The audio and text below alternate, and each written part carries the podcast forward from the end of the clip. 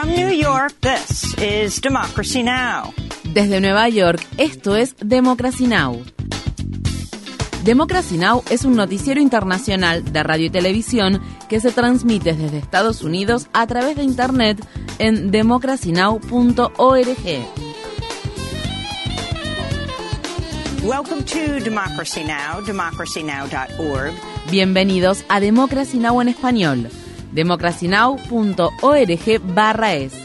El informativo de Guerra y Paz con Amy Goodman.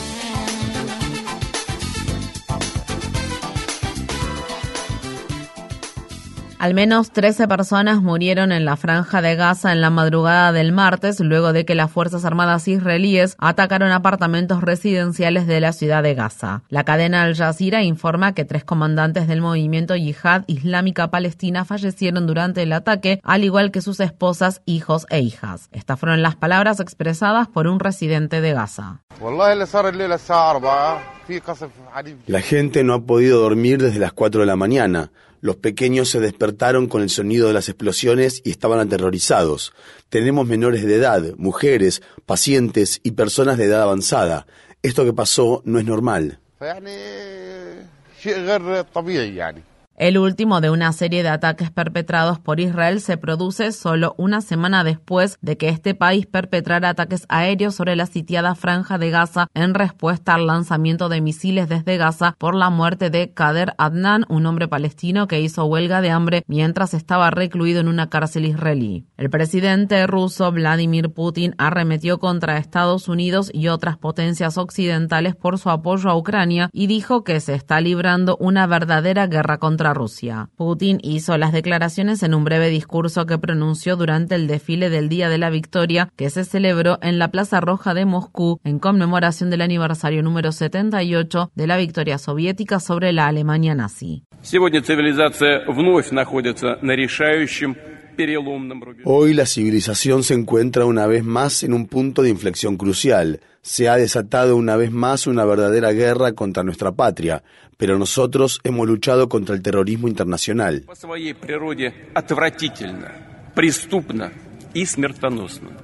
Durante la noche, las sirenas antiaéreas sonaron en gran parte del territorio ucraniano mientras Rusia llevaba a cabo más de una docena de ataques con misiles contra Kiev y otras ciudades ucranianas. El gobierno de Ucrania dice que al menos cuatro personas murieron en los bombardeos del lunes. Los ataques más recientes se produjeron al tiempo que la presidenta de la Comisión Europea, Ursula von der Leyen, llegó a Kiev para mantener conversaciones con el presidente ucraniano Volodymyr Zelensky. Mientras tanto, el gobierno del presidente estadounidense Joe Biden está anunciando este martes un nuevo paquete de ayuda militar para Ucrania de 1.200 millones de dólares, cuya finalidad es financiar sistemas de defensa aérea y drones. En la ciudad de Khartoum se siguen librando combates al tiempo que los representantes del ejército de Sudán y el grupo paramilitar conocido como Fuerzas de Apoyo Rápido mantienen conversaciones en Arabia Saudí. El líder del gobierno militar de Sudán, el general Abdel Fattah al-Burhan, descartó el lunes la posibilidad de llegar a un acuerdo de paz y ambas partes en conflicto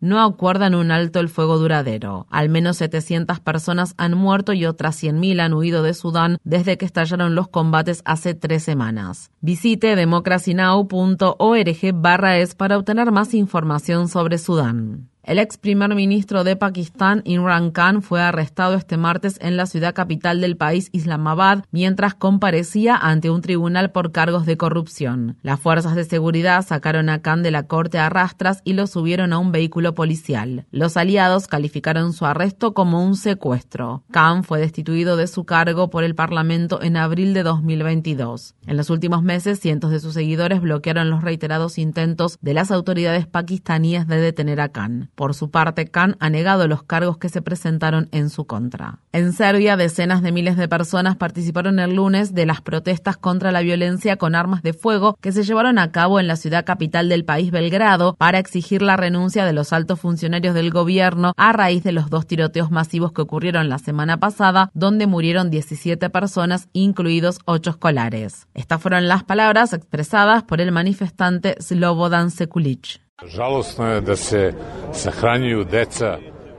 Es trágico que se hayan enterrado en tan poco tiempo a tantos niños y niñas que perdieron la vida a manos de sus compañeros. Esto es muy triste. Ya estamos acostumbrados a lo que pasa en Texas, pero allí las armas de fuego se compran libremente. Y aquí, ¿de dónde sacan las armas de fuego? Esto es un desastre. En el estado de Texas crece la indignación pública en relación a la poca información que han proporcionado los investigadores sobre el tiroteo masivo que tuvo lugar en un centro comercial de Allen, un suburbio del área metropolitana de Dallas. Mientras tanto, los investigadores del caso continúan recopilando detalles sobre el hombre armado de 33 años que mató a ocho personas e hirió a otras siete en el incidente. En las redes sociales, el atacante había realizado publicaciones en las que se podía ver que tenía una esvástica y un símbolo de las escuadras de protección nazi SS tatuados en su cuerpo y que con frecuencia respaldaba puntos de vista racistas, incluidos los elogios hacia Adolf Hitler y otros asesinos en masa. En 2008 el atacante se unió al ejército de Estados Unidos, pero fue expulsado tres meses después por presentar problemas de salud mental no especificados. El atacante nunca fue sometido a una verificación de antecedentes antes de comprar legalmente en Texas las armas de fuego de vendedores de armas privados, incluido el rifle de asalto tipo AR-15 que utilizó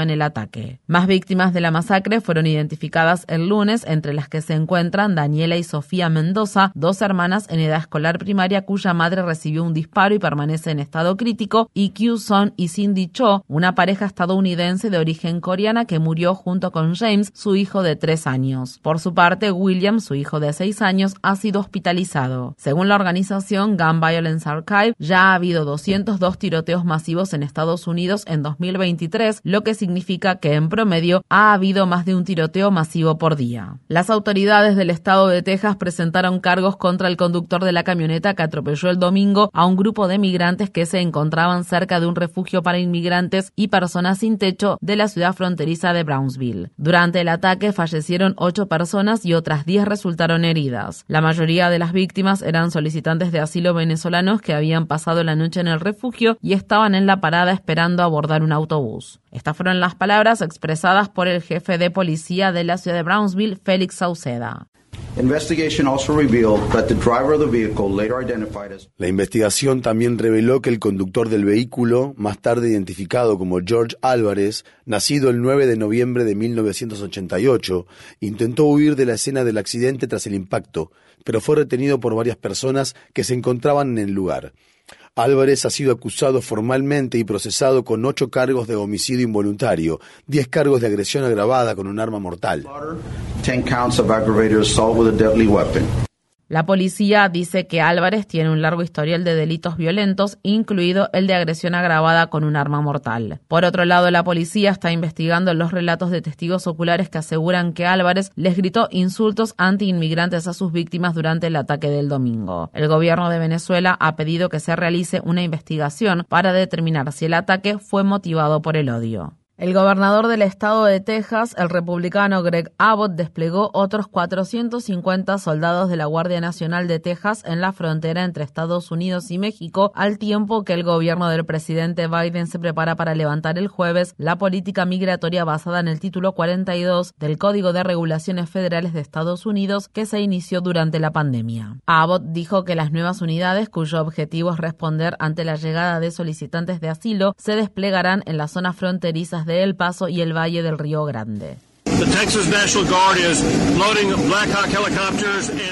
La Guardia Nacional de Texas está habilitando helicópteros Black Hawk y C-130 y desplegando soldados especialmente entrenados para la Fuerza Fronteriza Táctica de Texas, que serán desplegados en puntos específicos a lo largo de la frontera para ayudar a interceptar y repeler a grandes grupos de migrantes que intentan entrar ilegalmente en Texas.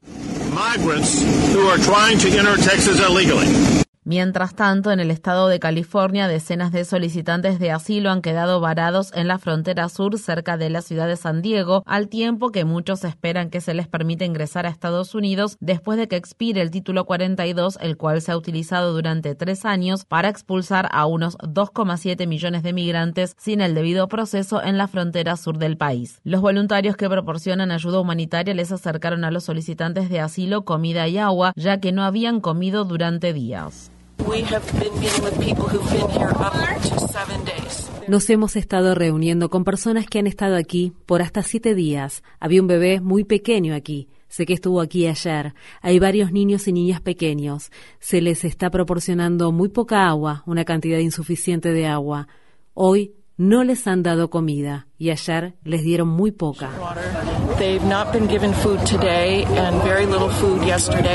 En Nueva York, los miembros del jurado han comenzado las deliberaciones en el juicio civil por violación y difamación contra Donald Trump que presentó la autora Erin Carroll. Durante los argumentos finales del lunes, la abogada de Carroll describió a Trump como un mentiroso compulsivo y un abusador sexual que arruinó la reputación de su representada después de que ella lo acusó de violarla en el vestidor de una tienda de Manhattan en la década de 1990. Once testigos dieron su testimonio a favor de la demandante, incluidas otras dos mujeres que dijeron también haber sido agredidas sexualmente por el expresidente. Trump, quien había prometido refutar las acusaciones de Carroll, no se presentó al juicio. Un nuevo informe revela que el congresista demócrata de Carolina del Sur, James Clyburn, trabajó en secreto con los republicanos durante el proceso de redistribución de distritos electorales de 2020 a fin de debilitar el poder de votación de la comunidad negra, por lo que perjudicó las posibilidades de los demócratas de obtener escaños en el Congreso de Estados Unidos. El medio de comunicación ProPublica informa que Clyburn acordó trabajar con los republicanos en el proceso de redistribución de distritos electorales a cambio de un nuevo mapa electoral del sexto distrito congresual de Carolina del Sur que garantizaba que podría ganar fácilmente la reelección. Un portavoz negó el informe que asegura que Claiborne facilitó la manipulación de la delimitación de los distritos electorales por parte de los republicanos. Hasta enero de 2023, Claiborne se desempeñó como jefe de disciplina de la mayoría demócrata, el tercer dirigente demócrata de mayor rango en la Cámara de Representantes. Su oposición a la candidatura de Bernie Sanders contribuyó a que Joe Biden ganar a las primarias presidenciales de 2020. En Nueva York arrestaron a 11 personas que participaban de una protesta para exigir justicia para Jordan Neely, un hombre negro sin techo de 30 años que fue asfixiado la semana pasada por otro pasajero en un vagón del metro. Jordan Neely gritaba que tenía hambre cuando fue atacado en el metro por un ex infante de marina de 24 años llamado Daniel Penny. Por su parte, Penny, quien fue interrogado por detectives de la policía, no ha sido arrestado. La protesta del lunes la noche viene precedida de una manifestación similar que se llevó a cabo el sábado, donde la policía arrestó a 13 personas que participaban de una sentada para exigir que se presenten cargos contra Penny. Las personas que fueron arrestadas se encontraban protestando en las vías del metro.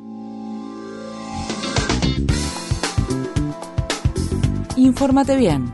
Visita nuestra página web democracynow.org/es Síguenos por las redes sociales de Facebook, Twitter, YouTube y SoundCloud por Democracy Now! es.